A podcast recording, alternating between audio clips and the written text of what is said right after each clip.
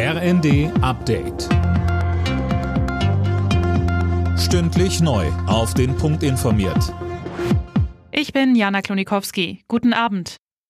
Die Bundesregierung hat die Ergebnisse der Weltklimakonferenz in Ägypten als nicht ausreichend bezeichnet und weitere konkrete Klimaschutzmaßnahmen versprochen.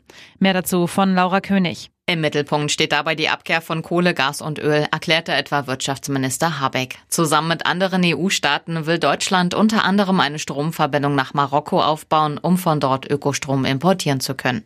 Auf der Weltklimakonferenz hatte es keine Einigung für mehr Klimaschutz gegeben. Die Staaten hatten sich nur auf einen Ausgleichsfonds geeinigt, mit dem Länder für Klimaschäden, etwa durch Dürren oder Überschwemmungen, entschädigt werden sollen. Im Streit um das Bürgergeld erhöht die Union weiter den Druck auf die Ampelparteien. CDU-Chef Merz erklärte bei Twitter, man sei zwar weiter kompromissbereit, das Grundprinzip fördern und fordern dürfe aber nicht aufgegeben werden. Mittwoch soll der Vermittlungsausschuss zusammenkommen, um einen Kompromiss beim Bürgergeld zu finden. In der US-Stadt Colorado Springs hat ein Mann in einem Nachtclub der Queer Community um sich geschossen. Fünf Menschen starben, 18 weitere wurden verletzt.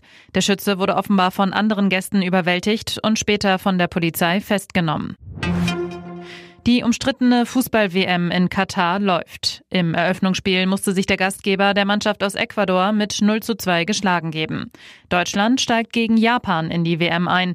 Nationalspieler Serge Gnabry. Wir sind nur noch ein paar Tage vor dem ersten Spiel. Man merkt so langsam, es geht ja, ums Ganze. Äh, natürlich auch im Training die Intensität, die eigentlich immer gelebt wird, äh, ist trotzdem noch ein Ticken anders, weil wir natürlich alle spielen wollen, alle wissen, um was es geht. Aber es macht natürlich sehr viel Spaß hier und ja, wir freuen uns extrem jetzt auf den Mittwoch. Die weiteren deutschen Gruppengegner sind Spanien und Costa Rica. Alle Nachrichten auf rnd.de